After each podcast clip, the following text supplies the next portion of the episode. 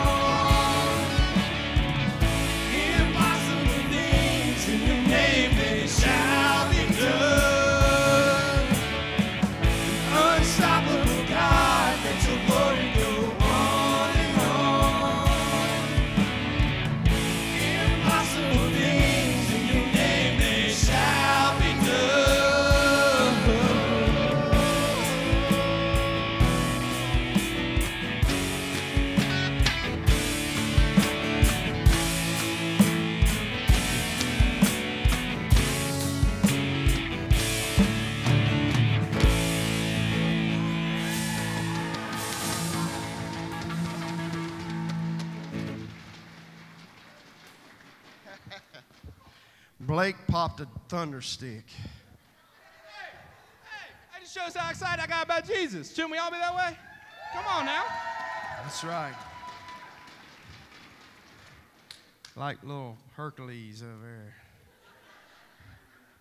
How's everybody? Super Bowl Sunday. How's everybody? We love Jesus. How's everybody? There you go. There you go. You shouted louder on that one. You should have. You did good. You may be seated. We're going to hit a couple of announcements. Y'all having fun with the thunder sticks? We have some that are deflated, and we especially wanted those for the New England Patriots fans. We wanted to deflate them so you can hold them a little easier. You know what I'm saying?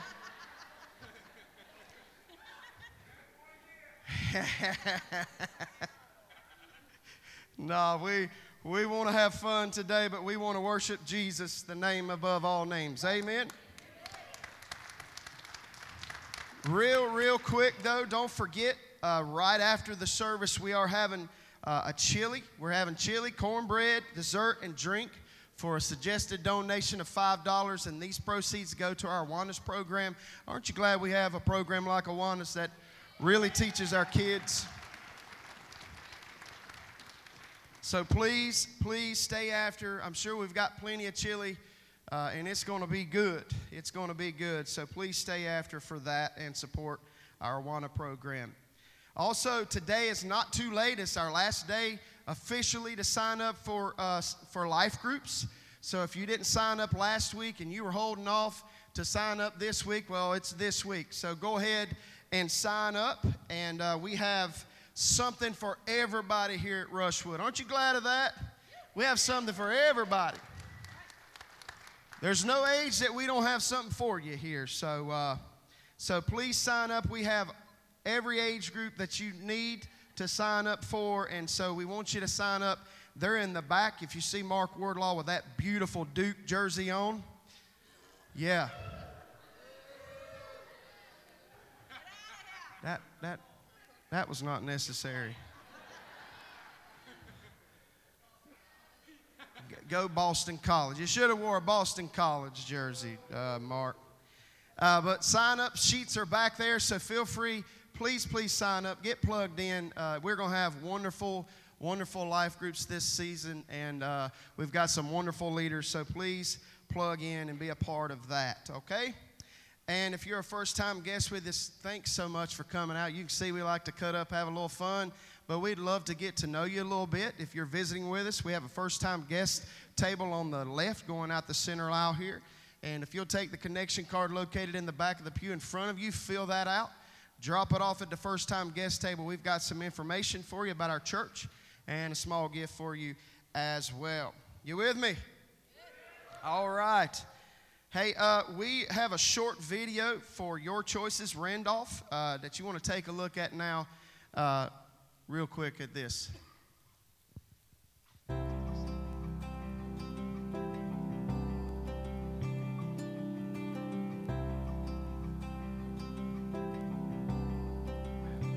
Had a young girl come in. She was 17 at the time and she was pregnant. She had been raped at an early age, like around the age of 11 or 12.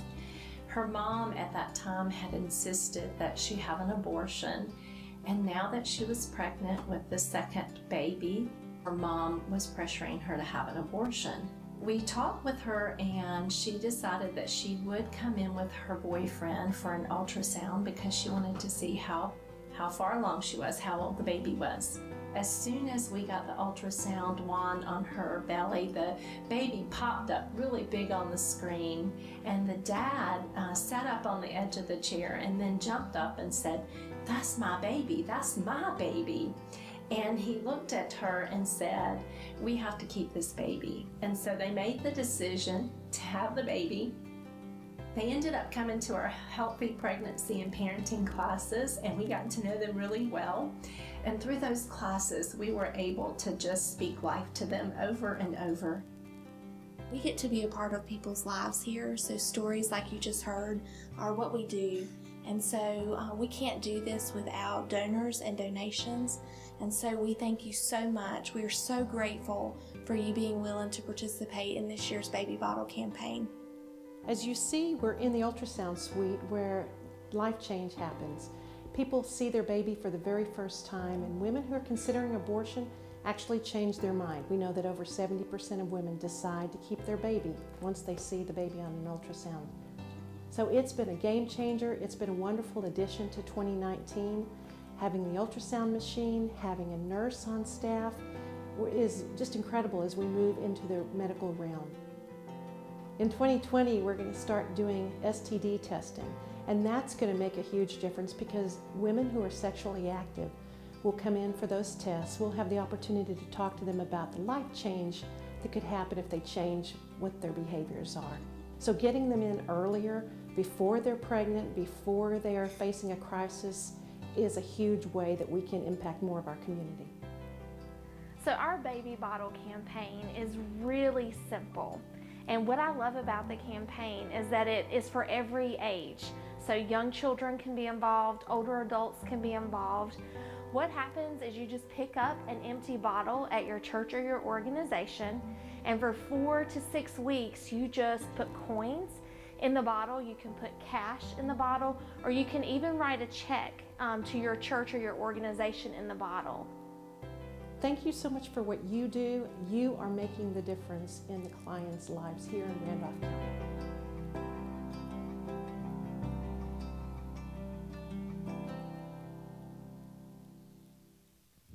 All right, let's give it up for your choices, Randolph. Hey, you can uh, pick up the baby bottles out in the Welcome Center. You've probably seen them coming in. Uh, if you didn't, they're going to be to your left as you go out the doors here. Uh, take those bottles, fill them up with change, put a big old check in there if you want to. This is going to an awesome, awesome uh, organization and ministry that does a lot of good in our community, and we need to support our community. Amen. Uh, so take those bottles, fill them up, and I think we need to return them to the church by February the 23rd. So mark your calendars for that. Take them home. Uh, we'd love to see just all of those baby bottles gone today. So uh, do that. I'm going to turn it over to Brent at this time.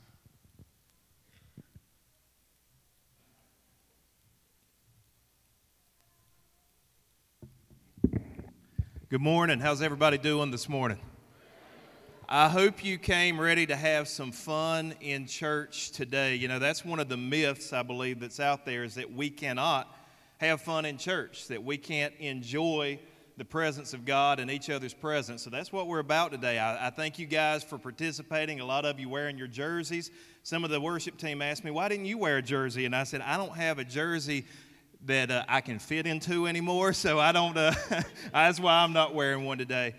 But we're here to worship God okay? Uh, I'm, I'm, glad you guys are here in your jerseys. I'm glad you're having fun with the thunder, thunder sticks and all of that. That's great and that's wonderful. But it's all about Jesus. It's all about lifting his name up. When we talked about this Sunday being Super Bowl Sunday and what did we want to do special, we knew that the kids would be here. We're giving our workers a day off of Rushwood Kids. We talked about the Thunder Sticks. We talked about jerseys. We talked about having a fundraising meal afterwards and all that sort of thing. But we thought, God, Jesus, the Holy Spirit is more worthy to be praised than any football team, than any football player, than any coach.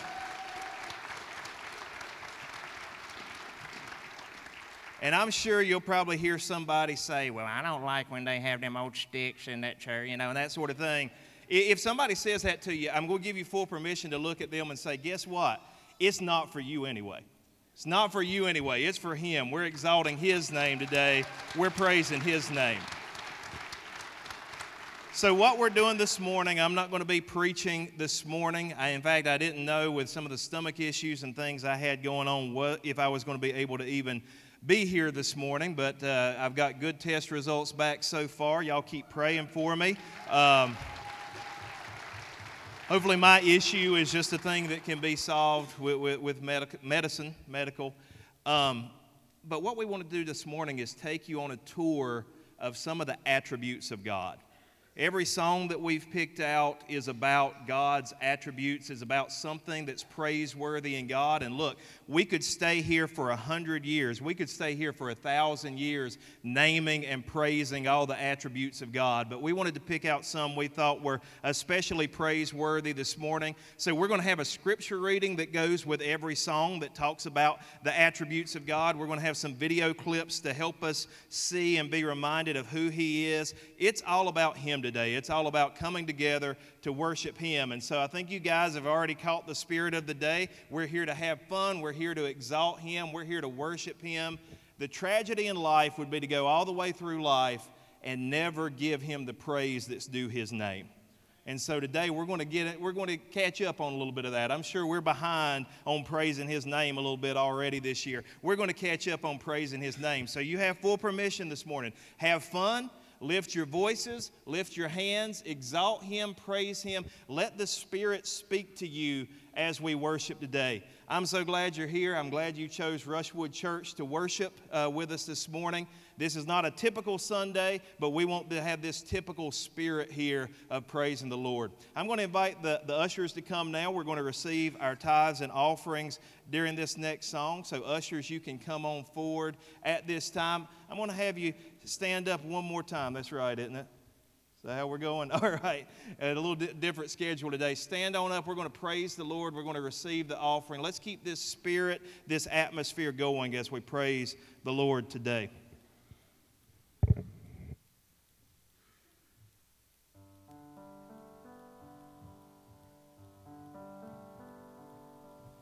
Do you believe in God's word this morning? Amen. Here's a psalm of praise. In Psalm 145, it says, I will exalt you, my God the King. I will praise your name forever and ever. Every day I will praise you and extol your name forever and ever.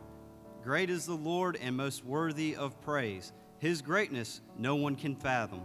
One generation commends your works to another. They tell of your mighty acts.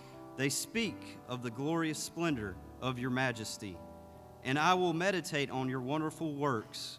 They tell of the power of your awesome works, and I will proclaim your great deeds. They celebrate your abundant goodness and joyfully sing of your righteousness. The Lord is gracious and compassionate, slow to anger and rich in love. The Lord is good to all. He has compassion on all he has made.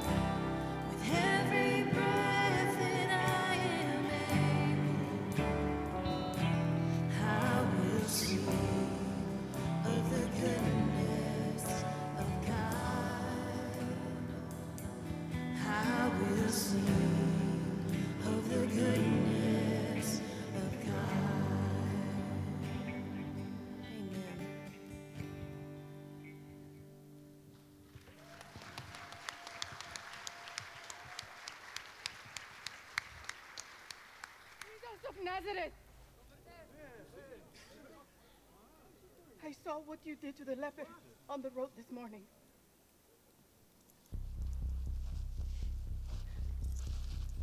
My friend has been paralyzed since childhood. He has no hope but you. Please, do for him what you did for the leper.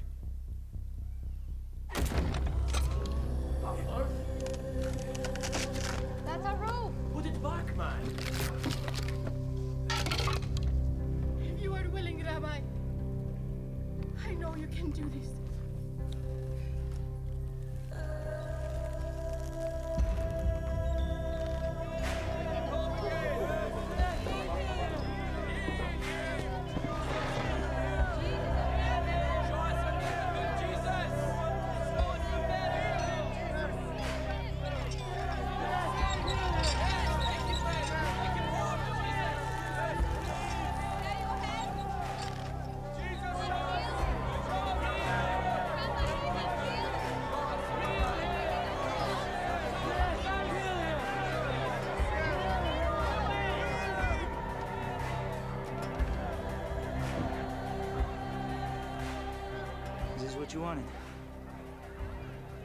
Get out your tablet at least.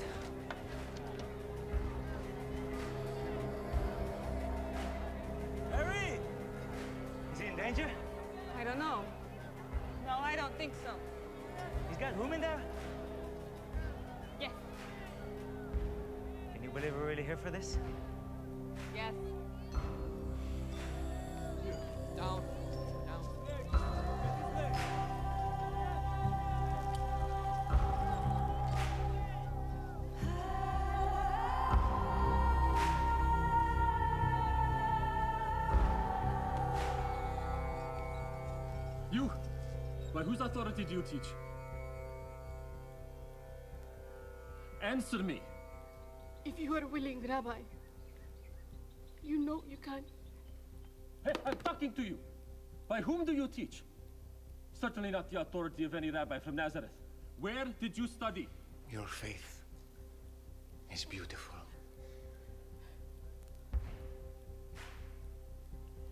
Son, take heart.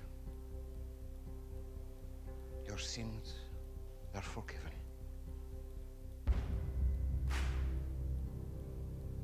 Who is this who speaks blasphemies? Who can forgive sins but God alone? Right. But I ask you, which is easier to say? Your sins are forgiven, or rise up and walk? It's easy to say anything, no? But to show you, and so that you may know that the Son of Man has the authority on earth to forgive sins.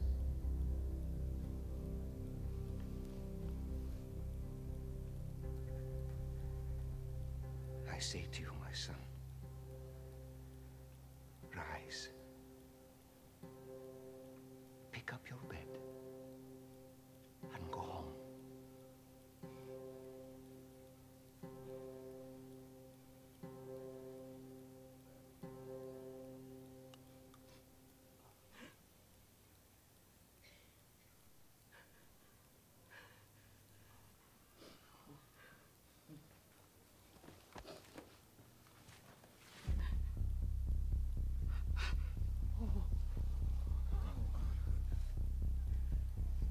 Easy does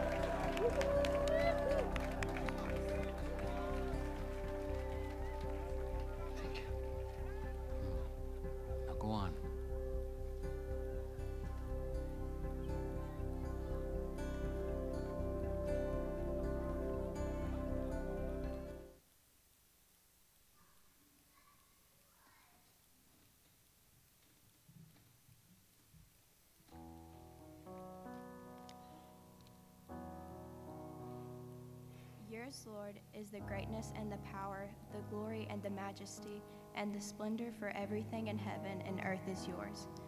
Yours, Lord, is the kingdom. You are exalted as head, head over all. Wealth and honor come from you. You are the ruler of all things. In your hands are strength and power to exalt and give strength to all. Now, our God, we give you thanks and praise your glorious name. 1 Chronicles 29 11 through 13. So, I just want to share something with you guys real quick. When I was reading this, um, a lot of you guys would take the approach of, wow, God is good, just over and over again. But um, I took a different approach when I read this. Uh, like, a lot of us are going through hard times, battles, if we're honest. And it's really easy to just get mad at God and just be like, you're not going to get me through it, you know. But just remember, He already claimed victory over that situation many, many years ago.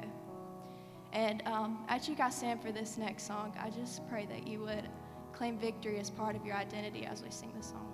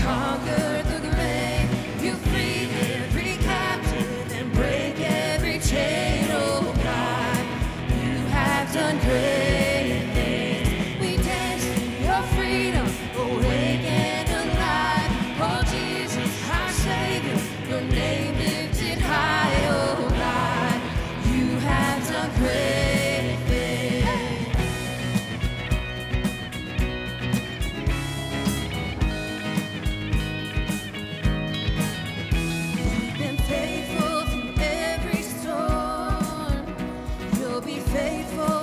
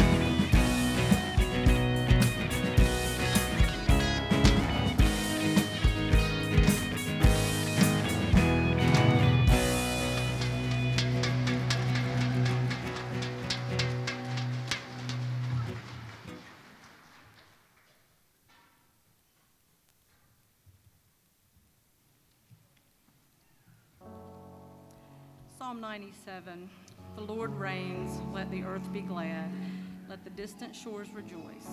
Clouds and thick darkness surround him, righteousness and justice are the foundation of his throne. Fire goes before him and consumes his foes on every side. His lightning lights up the world. The earth sees and trembles. The mountains melt like wax before the Lord, before the Lord of all the earth. The heavens proclaim his righteousness, and all peoples see his glory. All who worship images are put to shame. Those who boast in idols, worship him, all you gods. Zion hears and rejoices, and the villages of Judah are glad because of your judgments, Lord. For you, Lord, are the most high over all the earth. You are exalted far above all gods. I want everyone to pay attention to this last verse most especially. Let those who love the Lord hate evil, for he guards the lives of his faithful ones and delivers them from the hand of the wicked.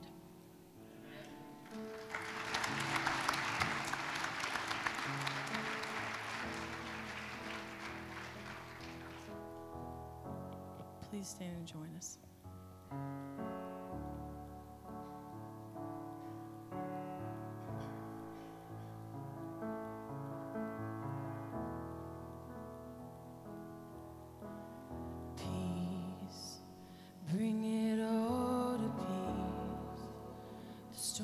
Surrounding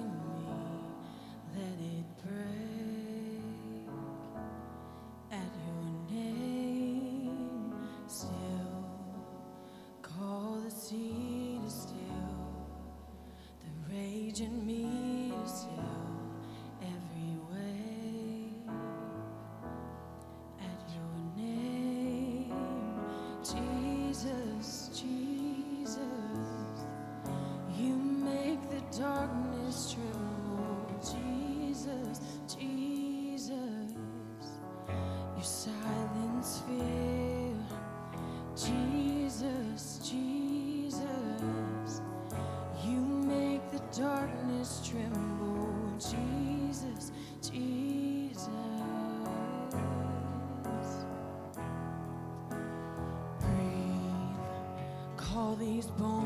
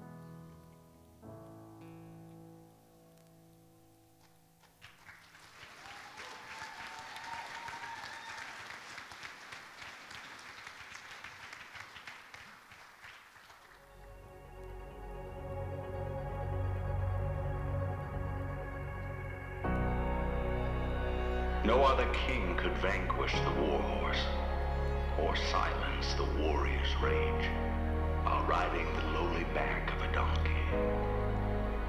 No other king could break the dominion of darkness, the tyranny of evil, with a reign of grace and a kingdom of peace. No other king could give his life for the redemption of rebels, his wealth to welcome the outcast.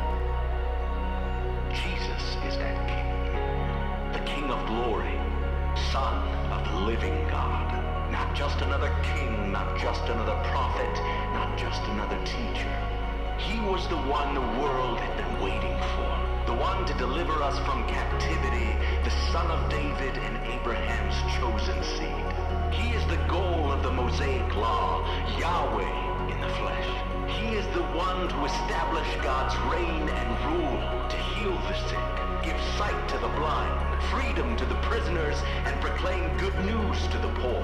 This Jesus was the Creator come to earth and the beginning of a new creation. He embodied the covenant, fulfilled the commandments, and reversed the curse. This Jesus is the Christ that God spoke of to the serpent, the one prefigured to Noah in the flood, the one promised to Abraham, the one guaranteed to Moses before he died, the one promised to David during his reign, the one revealed to Isaiah as a suffering servant, the one predicted through the prophets and prepared for through John the Baptist. He is the Father's Son, Savior of the world, and substitute for our sins. More loving, more holy, more wonderfully terrifying than we ever thought possible. He is our Jesus, and there is no other king like him. He is our God, our glory, our victorious Savior. There is no other king like him. There is no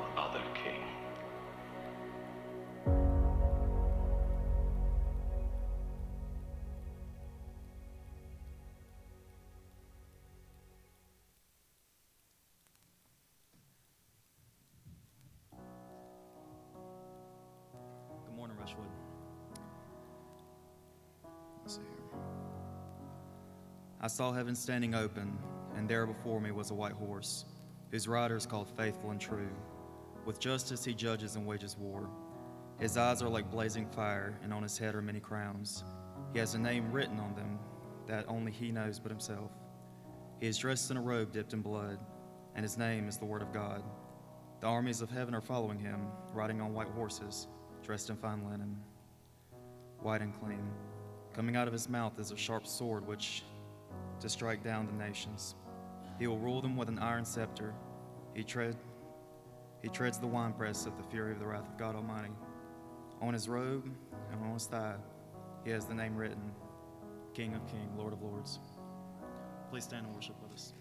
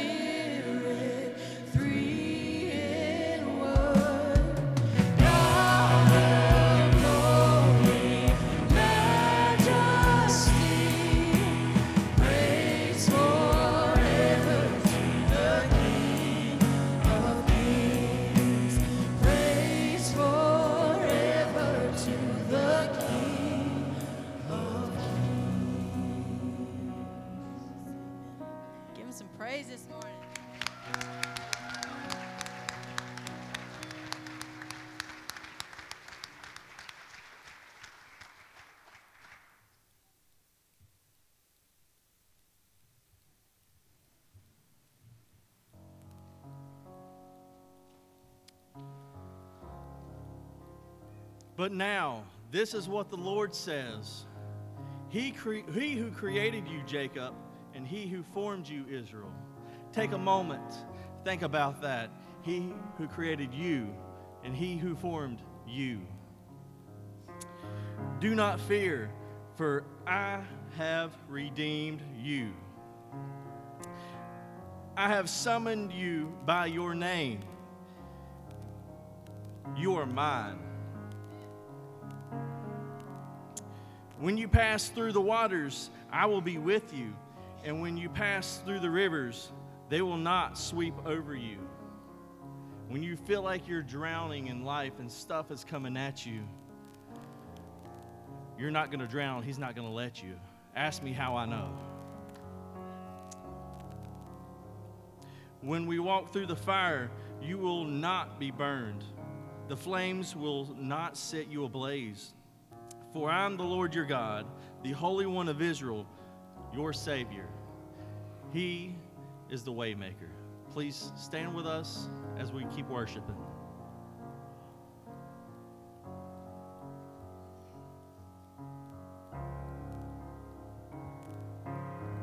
All right, church, no no thundersticks. It's just you and Jesus. You use these to worship now. Just you and him.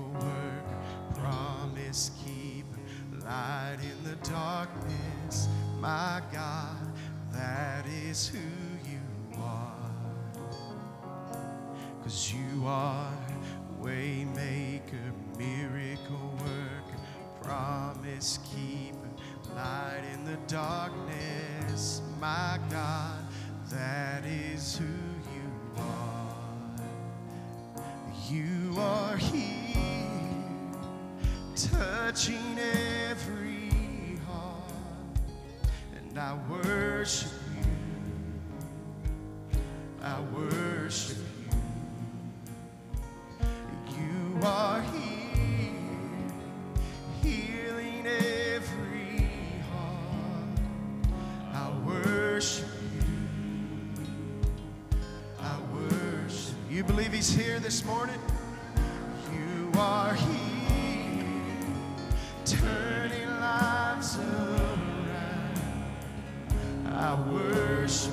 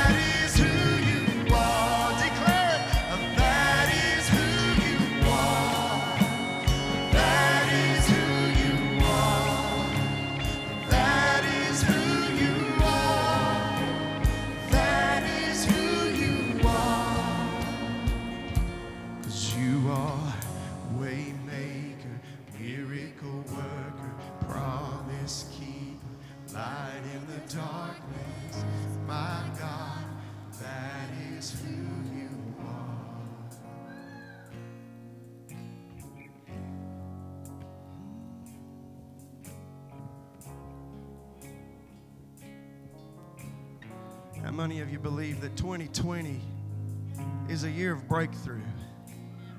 Huh?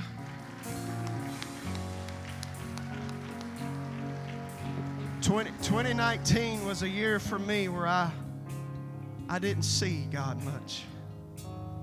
And I didn't feel God much. But that don't mean He's not still there. There's something wrong with me, not Him. But I believe 2020 is the year I feel God. And I see Him move in a special way in my life, in my church family's life, in my family's life. You believe that? I believe it this morning. You sing this bridge with us. Even when I don't see it, you're working. Even when I don't feel it, you're working. You never stop, you never stop working.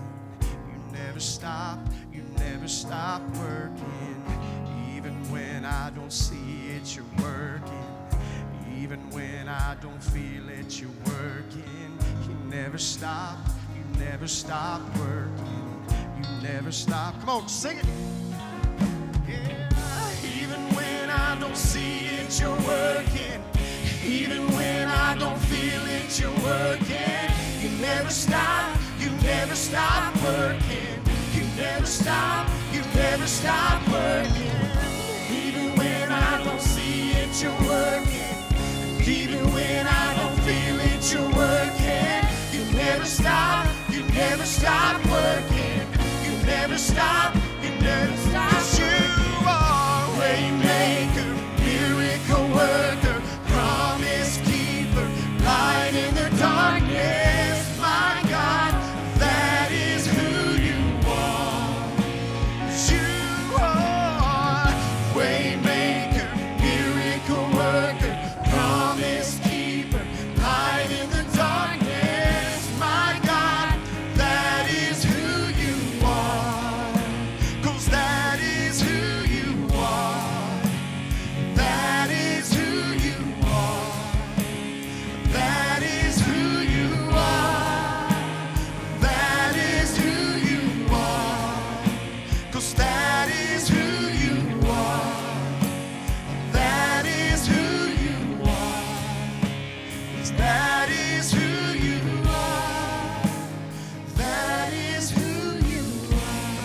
you sing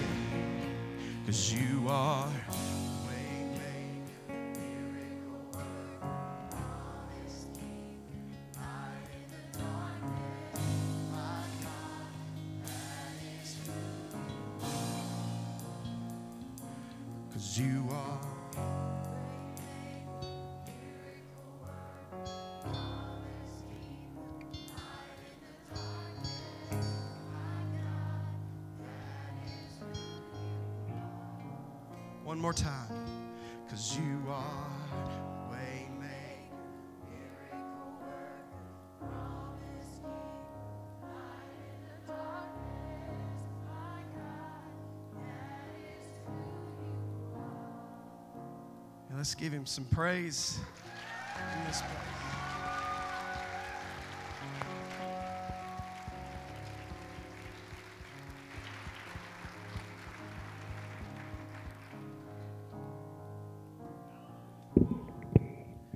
You keep right on standing. I'm not going to preach, don't worry.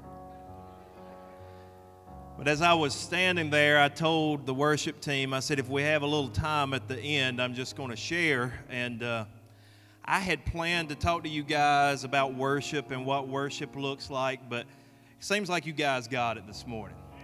Seems like you got it this morning.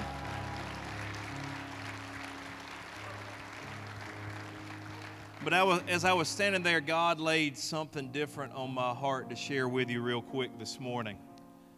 I'm part of a couple of different pastor prayer groups. One of them is for the Wesleyan Church, which this church is connected to, and we get together once a month and pray.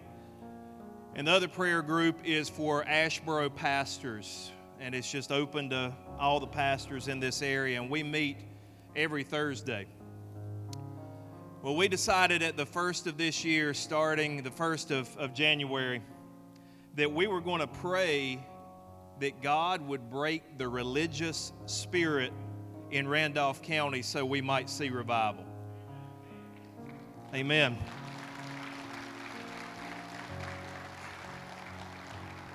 Some of these pastors that I pray with every week, and by the way, sometimes people think that as pastors, as churches, we're in competition one with another. We are not. There's only one church in Asheboro, and that's the Church of God. That's not, I'm not talking about the denomination, I'm talking about God's church in Asheboro. And so we pray for each other, we support each other, we like to see successes for each other because we're all about kingdom work. And I so greatly enjoy meeting with these pastors. But as we have prayed that God would break the religious spirit, and if you don't know what the religious spirit is, it's a spirit that's more concerned with the outside than the inside. It's more, I've said before, it's more concerned about the box that the present comes in than the present itself. Now, here's Pastor Jason this morning. He's up here in his Chiefs jersey, tennis shoes, sneakers, whatever you call them. I'm up here in my coat and, and whatever, dress shoes. But you know what? The same God lives in both of us, no matter how we're dressed this morning.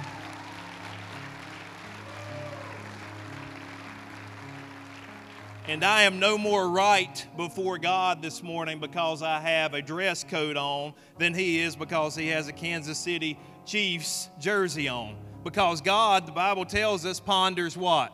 The heart.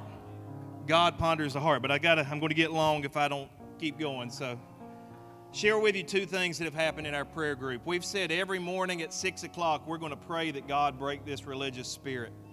A few weeks ago, when I started having stomach issues, and I've told you I have lots of history of cancer in my family and everything, so that's always concerning. I'm a cancer survivor.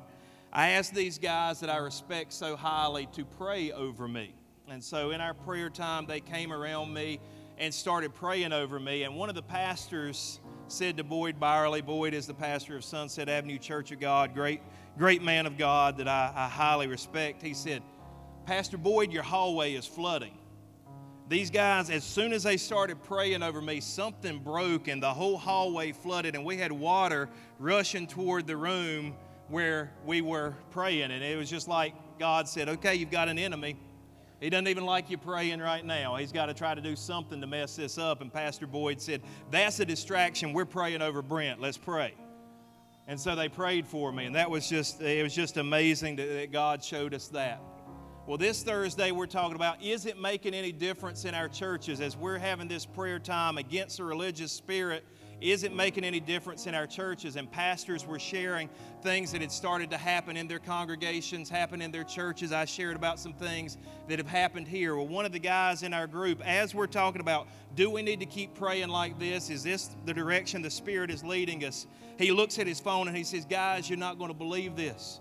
But as we're asking, should we keep praying this way? He said, I got a text from a young man who I've been working with. Not grown, he didn't grow up in church, doesn't know the Lord, 27 years old. He said, and he just texted me this Pastor Gary, could you meet me at your church? I've decided it's today is the day that I'm going to give my heart to Jesus Christ.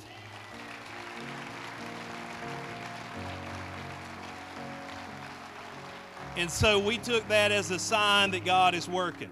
God is up to something in this county. And yes, there's a religious spirit that wants to come against it, there's a Pharisaical spirit that wants to come against it. My next sermon series, by the way, tune in for this. Come the next three weeks. Our ser- sermon series is going to be called Jesus versus the Pharisees. So you might want to come and show up for that when I'll probably get in trouble on it. It'll be fun. You come and be part of that. But God is working. He's doing something in this county. There's a revival coming. And I don't mean evangelistic services, I mean there is a revival coming. So get your hearts ready because God's about to do something amazing. God's about to do something spectacular in this city, in this county. And I get to be part of it, and you get to be part of it. It's going to be great. Pastor's praying for 20 years. I'm, I'm a new guy to this ball game, but they've been pl- praying for 20 years to see a revival here, and I believe God's going to do it. Do you believe God's going to do it this morning, church?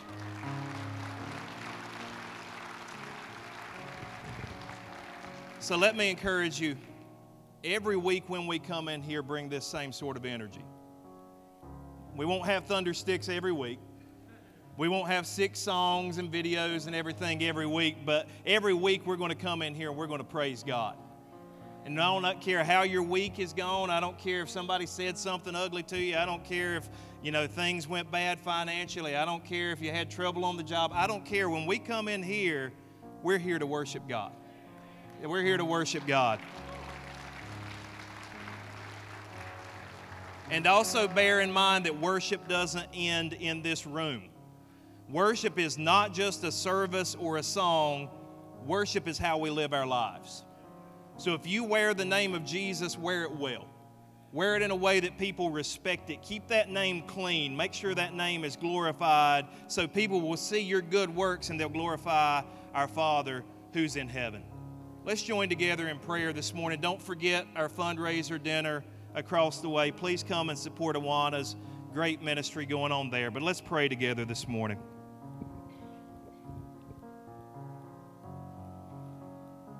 God, I thank you that you're always working. God, when we who are ministers, when we who are called to your service, when we go to sleep or when we take leisure time or when we're not as focused as we might be, God, I'm thankful that you're never like that. You don't sleep, you don't slumber, you are always working. And God, I pray your work, I know your work has been done here this morning. I, I pray that you would speak to hearts continue to speak to hearts when we leave this place. God, I know there are some right here in this room this morning who even doubt your existence. Well, God, I pray that this week you would prove yourself to them. You would show who you are. And God, they would start to begin to believe in you.